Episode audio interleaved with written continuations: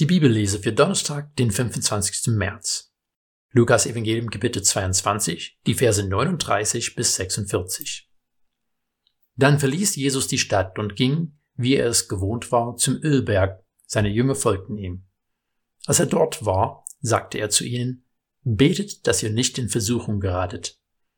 Dann entfernte er sich von ihnen ungefähr einen Steinwurf weit, kniete nieder und betete. Vater, wenn du willst, nimm diesen Kelch von mir. Aber nicht mein, sondern dein Wille soll geschehen. Da erschien ihm ein Engel vom Himmel und stärkte ihn. Und er betete in seiner Angst noch inständiger, und sein Schweiß war wie Blut, das auf die Erde tropft. Nach dem Gebet stand er auf, ging zu den Jüngern zurück und fand sie schlafen, denn sie waren vor Kummer erschöpft. Da sagte er zu ihnen, Wie könnt ihr schlafen? Steht auf und betet, damit ihr nicht in Versuchung geratet. Kannst du es den Jüngern nachempfinden, dass sie vor Kummer erschöpft waren? Neulich bei einem Online-Treffen mit anderen Pastoren haben mehrere, auch ich, angemerkt, dass wir Corona-müde sind. Aber wir wissen ganz genau, dass es keine Pandemie bedarf, um vor Kummer erschöpft zu sein.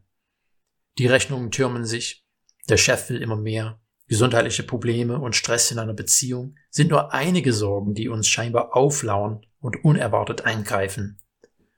Die Jünger hatten in den Stunden zuvor einige Ansagen von Jesus gehört, die sie nicht einordnen konnten. In unserem Text fordert er sie zweimal auf, dafür zu beten, dass sie nicht in Versuchung geraten. Sie haben sich vielleicht auch gefragt, was für eine Versuchung ist das? Wenige Verse zuvor hat Jesus den Simon Petrus gesagt, dass der Satan ihn wie Weizen sieben wollte. Satan wollte es überprüfen, ob Petrus zum Weizen oder zum Spreu gehört. Jesus sagte Petrus, dass er dafür gebetet hat, dass sein Glaube nicht aufhöre, und forderte ihn auf, seine Brüder zu stärken, wenn er wieder umgekehrt ist. Petrus versteht das alles nicht. Jetzt können er und die anderen die Augen nicht mehr aufhalten. Sie sind nervös, sie sind verwirrt, sie sind erschöpft. Und was betet man, wenn das so ist? Gerade wenn man vor Kummer erschöpft ist, weiß man häufig nicht, was man überhaupt beten soll.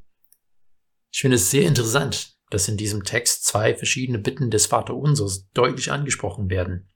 Betet, dass ihr nicht in Versuchung geratet, entspricht der Bitte, und führe uns nicht in Versuchung.